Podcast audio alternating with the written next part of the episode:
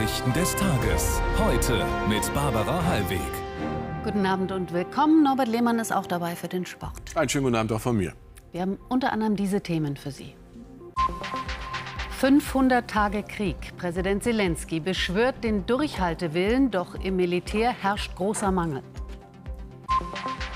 Sonne, Sommer, Hitze. Deutschland sucht Abkühlung, aber den Schwimmbädern fehlt es an Bademeistern. Und Spektakel für spektakulären Sport. Bei den Finals werden in Dutzenden Sportarten deutsche Meister gekürt. Es ist ein düsterer Meilenstein. Seit 500 Tagen herrscht Krieg im Zentrum Europas. Seit 500 Tagen wehren sich die Ukrainer und Ukrainerinnen gegen den russischen Angriff zu einem immer höheren Preis. Zu Kriegsbeginn hatte Russland schnell Geländegewinne gemacht und war im Norden fast bis zur ukrainischen Hauptstadt Kiew vorgedrungen. Nach massiver Gegenwehr zogen sich die russischen Truppen erst in den Südosten und den Süden und dann auf die Ostseite des Flusses Dnipro zurück. Seither tobt an der Frontlinie ein Kampf um jeden Meter. Jürgen Kehl. 500 Tage Krieg, 500 Tage Krieg der Bilder. Heute veröffentlichte Aufnahmen. Präsident Zelensky auf der von den Russen zurückeroberten Schlangeninsel. Er ehrt seine Kämpfer, beschwört die eigene Stärke. Ruhm der Ukraine.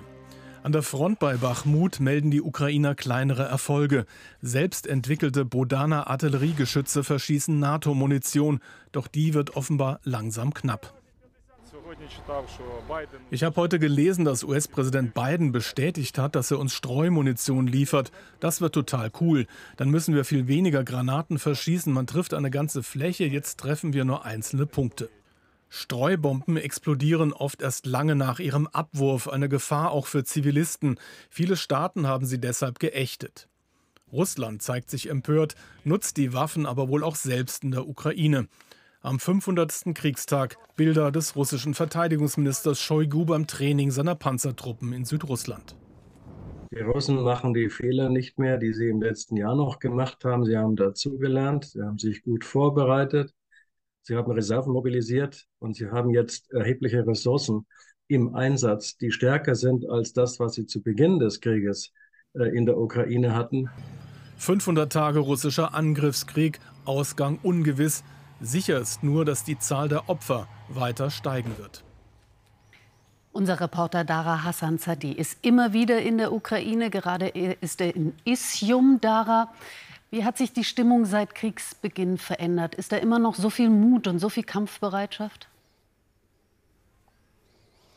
Ja, hier in Isium, was letztes Jahr befreit wurde bei der Offensive im, Nordosten, ist die Stadt an einem Samstagabend menschenleer. Ich habe eben gerade mit zwei alten Frauen gesprochen, die haben gesagt, sie haben ihre Kinder jetzt seit 500 Tagen nicht gesehen. Sie sind bei Kriegsbeginn geflüchtet aus der Stadt und im Ausland. Heute Mittag an der Front in der Nähe von Bachmut habe ich mit einem Militärarzt gesprochen. Er sagte, der Krieg hat uns alle verändert, vielleicht für immer. Aber die Unterstützung der Bevölkerung spüre er hier im Militär nach wie vor. Sie kommt in Form von, von humanitären Hilfsmitteln, aber auch von, von Zeichnungen von Kindern. Und der Wille sei ungebrochen, denn die Ukrainer haben in den letzten 500 Tagen erfahren, was ein Leben unter dem Joch Russlands unter einer Eroberung bedeuten würde. Dara Hassan Zadeh live aus Isium. Dankeschön für diese Einschätzung. In die Niederlande. Dort ist die Regierungskoalition nach nur 18 Monaten auseinandergebrochen. Zu groß waren die Differenzen in der Migrationspolitik innerhalb des Viererbündnisses. Ministerpräsident Rütte trat zurück. Er und seine rechtsliberale Partei wollten unter anderem den Familiennachzug von Flüchtlingen beschränken. Doch zwei der Koalitionspartner, die Linksliberalen und die Christenunion, sperren sich dagegen. Isabel Schäfers. Im Fenster dieser Amsterdamer Buchhandlung werden eigentlich Bücher von verstorbenen Autoren ausgestellt. Heute wird hier mit einem Augenzwinkern der gescheiterten Regierung gedacht. Gestern Abend hatte Premier Rütte bekannt gegeben, dass die Koalition an der Asylpolitik zerbrochen ist. Das Problem sehen wir alle und auch, dass wir Lösungen finden müssen. Aber nach langen und intensiven Gesprächen über mögliche Lösungsansätze müssen wir feststellen, dass uns das nicht gelingt.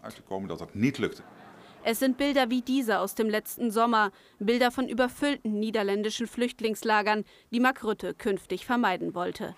Deshalb hatte er vorgeschlagen, den Familiennachzug von Asylsuchenden zu begrenzen. Diese Verschärfung wollten nicht alle Koalitionspartner mittragen. Wir müssen stattdessen Maßnahmen ergreifen, um Platz für die Menschen zu schaffen, die ein Recht auf unsere Aufnahme haben. Eine menschenwürdige Aufnahme, wenn sie aus einem Krieg zu uns kommen. Möglicherweise hat Mark Rutte die schon länger streitende Koalition nicht nur wegen des aktuellen Konfliktes scheitern lassen.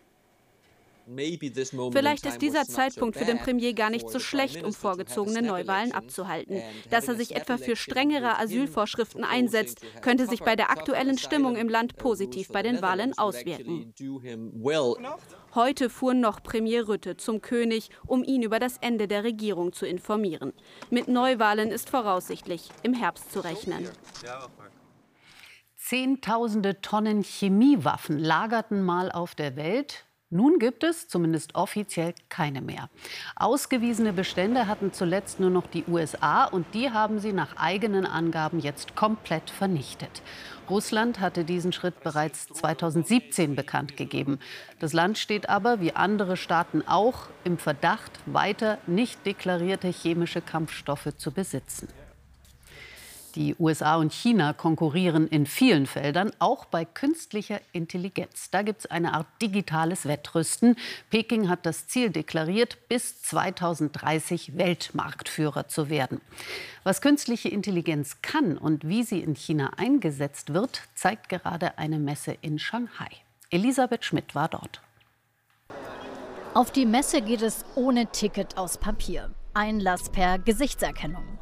In den Messehallen Service-Roboter, die als Kellner oder Mechaniker arbeiten, in China längst Alltag. Dieser Roboter kann eine Niere entfernen und Ärzten bei komplizierten Eingriffen helfen. Dieser Roboter hat schon mehr als 1000 Operationen in gut 40 Kliniken in über 20 chinesischen Provinzen durchgeführt. ErnieBot heißt der chinesische Konkurrent des amerikanischen ChatGPT, ein Programm, das Bilder und Texte erstellen kann. Noch spricht Ernie allerdings nur Chinesisch und befindet sich in der Testphase. Doch in China wurden bereits knapp 80 solcher KI-Modelle entwickelt. Viel Pragmatismus, wenig Skrupel beim Datenschutz. Es ist eh nicht zu ändern. Es geht darum, unser Leben einfacher zu machen. Ich zahle per Handy. Es ist bequem und sehr sicher. Allerdings ohne Hochleistungscomputerchips keine komplexe KI. Chinas Anspannung bekommen wir als ausländische Presse auf der Weltkonferenz zu spüren. Sensible Technologien wie Chips und Halbleiter durften wir hier auf der Messe nicht filmen, denn Chips sind Chinas Wunderpunkt. Noch ist die eigene Technologie nicht so weit entwickelt und die USA beschränken die Ausfuhr von Chips und Halbleitern nach China immer schärfer. Mit Milliardensummen will die Staatsführung KI jetzt weiter voranbringen. Überwachungstechnologie, Militäranwendungen, künstliche Intelligenz soll das Leben der Menschen leichter machen. Sie soll in China aber vor allem einer dienen, der kommunistischen Partei. Angesichts steigender Kosten im Gesundheitsbereich stellt der Sozialverband VDK die Zahl der Krankenkassen in Frage. 96 gäbe es in Deutschland, jede habe eine teure Verwaltung, so VDK-Chefin Bentele gegenüber der Funke Mediengruppe. Gäbe es weniger Kassen, ließe sich viel Geld sparen. Wir spüren sie alle. Eine neue Hitzewelle hat Deutschland erreicht. Heute mit bis zu 35 Grad. Morgen soll es noch heißer werden. An der Ostsee zog es Tausende an den Timmendorfer Strand. Auch viele Freibäder erfreuten sich großer Beliebtheit wie hier in Hannover. Doch für viele Schwimmbäder wird dieser Sommer eine echte Herausforderung, denn es fehlt an Bademeistern. Christina Igelseder berichtet. Abkühlung bei der Hitze. In diesem Freibad im Landkreis Hildesheim geht das nur noch nachmittags. Die Öffnungszeiten sind stark eingeschränkt. Pro Jahr machen in Deutschland im Schnitt 80 Bäder gleich ganz dicht. Die Gründe nicht nur die Kosten, sondern auch Personalmangel. Schwimmmeister händeringend gesucht. Wir schreiben Stellen aus, auch auf verschiedenen Kanälen, ob es nun Social Media ist, ähm, Presse klassisch ähm, oder auch Mundpropaganda. Ne? Das hat halt äh, noch nicht gefruchtet. Ein Job in der Sonne mit Schattenseiten, hohe Verantwortung und arbeiten dann, wenn andere frei haben, auch am Wochenende. Und das bei einem Einstiegsgehalt von gerade mal 2200 Euro brutto. Wir müssen es ja auch, man glaubt es kaum, auch säubern, das Bad. Es ist ja nicht nur hier gucken. Zurzeit fehlen 3000 Schwimmmeister, so viel wie nie. Auch Rettungsschwimmer, die aushelfen könnten, um Schwimmbäder offen zu halten, sind Mangelware. Während der Pandemie konnte die DLRG nur halb so viele ausbilden wie sonst. Die dramatischen Folgen, äh, die eingeschränkte Öffnungszeiten äh, mit sich bringen, sind natürlich, dass Menschen auf äh, Gewässer ausweichen, die nicht bewacht sind und sich so auch in Lebensgefahr begeben. Und natürlich, dass die Kinder nicht mehr unter sicheren Bedingungen das Schwimmen mehr lernen können. Sich sicher über Wasser halten, das kann am Ende der Grundschulzeit schon jetzt nicht einmal mehr jedes zweite Kind. Wie viele seiner Kollegen geht er bald in Rente. Ohne einen Nachfolger könnte es auch hier mit dem Badespaß dann ganz vorbei sein. Es bleibt heiß. Der Deutsche Wetterdienst warnt aktuell vor starker Wärmebelastung im Westen und Südwesten. Was jeder zu Hause gegen die hohen Temperaturen tun kann, können Sie in unserer ZDF heute App nachlesen. Zum Beispiel einen Becher mit Eiswürfeln vor den Ventilator stellen. In Uruguay in Südamerika sind es heute maximal 14 Grad. Dort ist Winter. Trotzdem leidet das Land unter einer Dürre, der schlimmsten seit 40 Jahren. Ebenso lange hat der Staat versäumt, in die Trinkwasserversorgung zu investieren. Das, was nun aus Wasserhähnen kommt, ist salzig, sandig und chlorhaltig. Das belastet vor allem die Gesundheit von Kindern. Christoph Röckerath berichtet. Vor ihrem Haus am Stadtrand von Montevideo will uns Victoria zeigen, wie übel das Wasser ist, das hier seit Beginn der Dürre aus der Leitung kommt.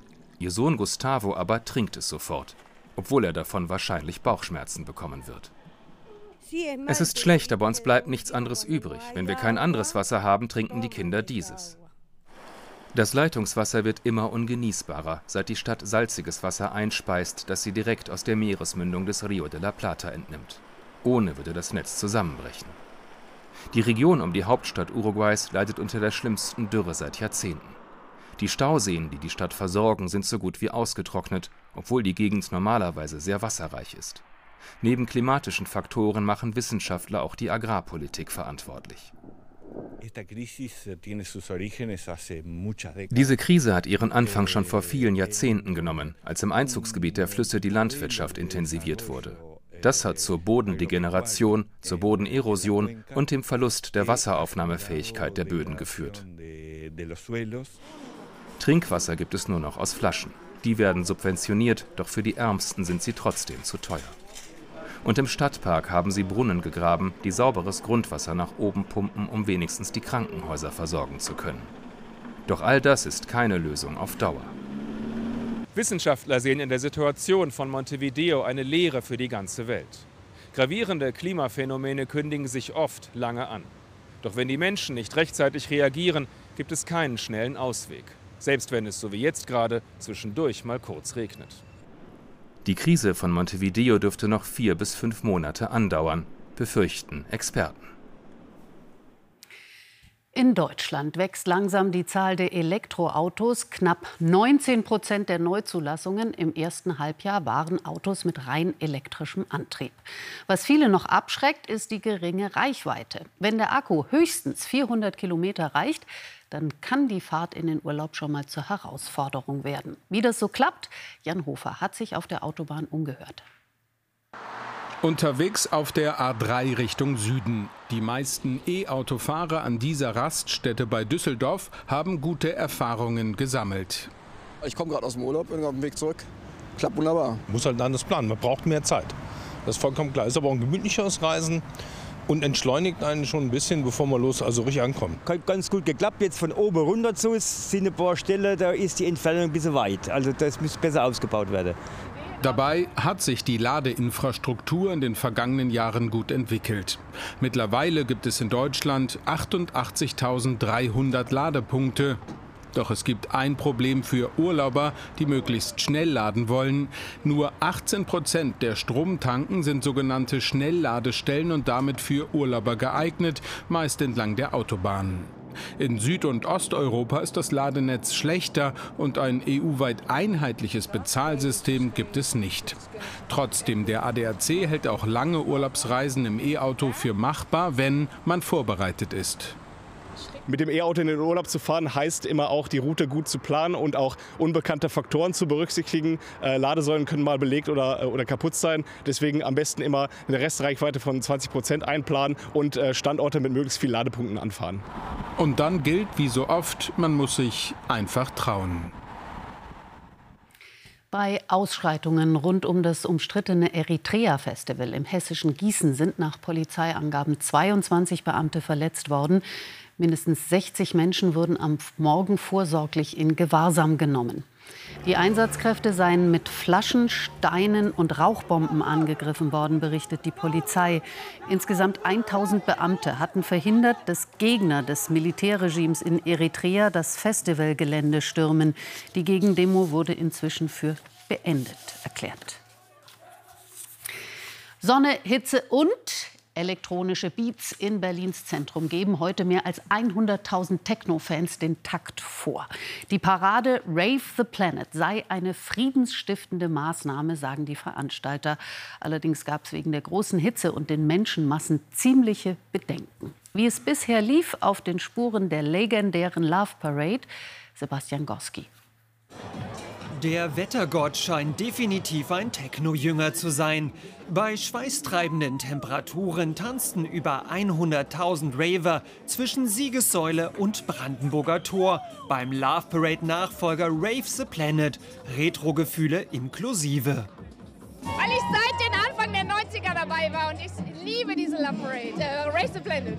Wir waren 2000 schon hier, wir sind jetzt wieder hier. Freiheit, tanzen, das Leben leben. Weil wir Spaß haben wollen. Und um Liebe zu verbreiten. Genau, genau. Dabei war bis heute Morgen nicht klar, ob die Demo so stattfinden kann. Das Sicherheitskonzept wackelte. Die zuständigen Behörden gaben im letzten Moment erst grünes Licht für die Parade, die sich als politische Demonstration versteht.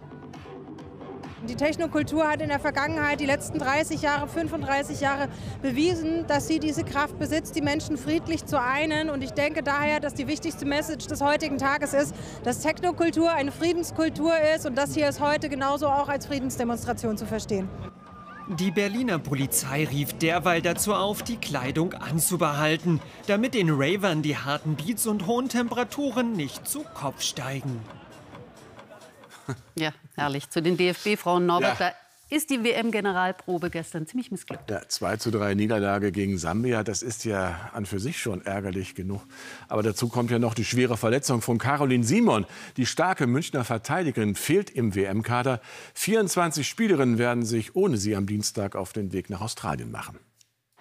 Sportlich und menschlich ist es eine wahre Tragödie. In der 95. Minute im letzten Testspiel reißt der Münchnerin Caroline Simon das Kreuzband. Die 30-Jährige hatte schon die Europameisterschaft verpasst. Nun bleibt ihr auch die WM verwehrt. Nicht die einzige Sorge für Bundestrainerin Martina Voss-Tecklenburg, denn gestern Abend tanzten die Stürmerinnen aus Sambia förmlich durch ihre DFB-Abwehr.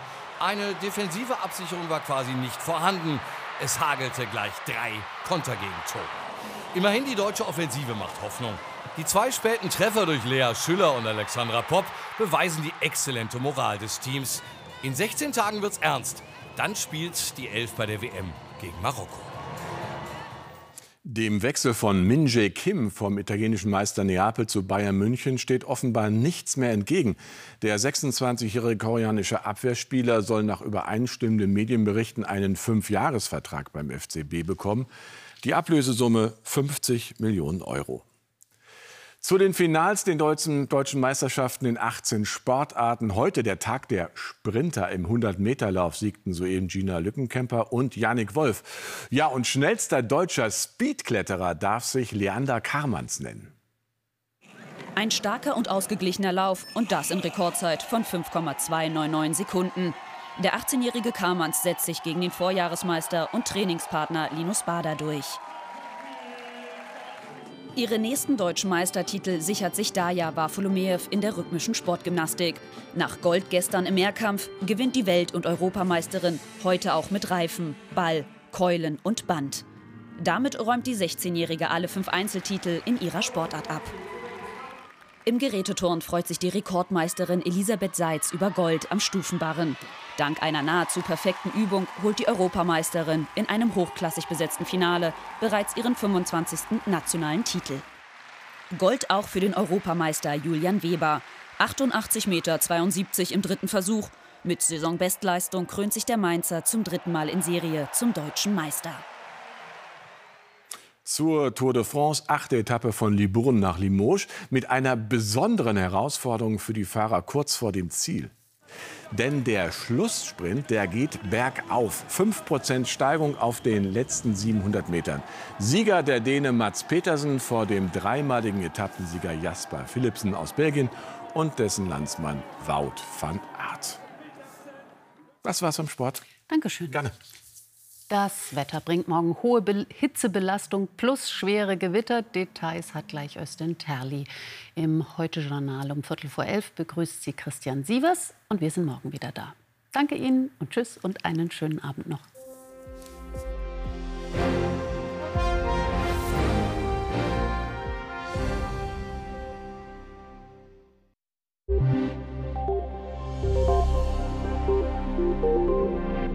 Schönen guten Abend und herzlich willkommen zum Wetter.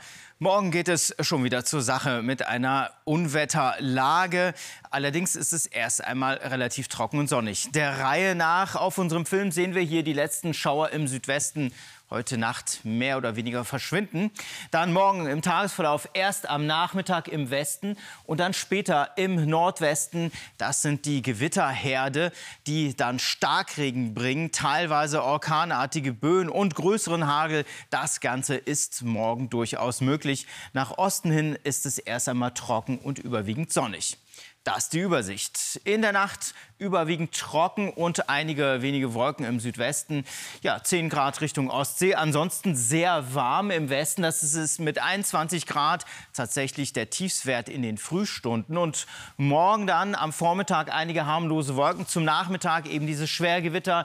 Erstmal im Westen und dann im Nordwesten. Und wie man hier aussieht, viel Sonnenschein in den östlichen Landesteilen. Dazu eine große Hitzebelastung. Schwül heiße Luft bis 38 Grad. Und die nächsten Tage gehen weiter mit Schauern und Gewittern. Einen schönen Abend.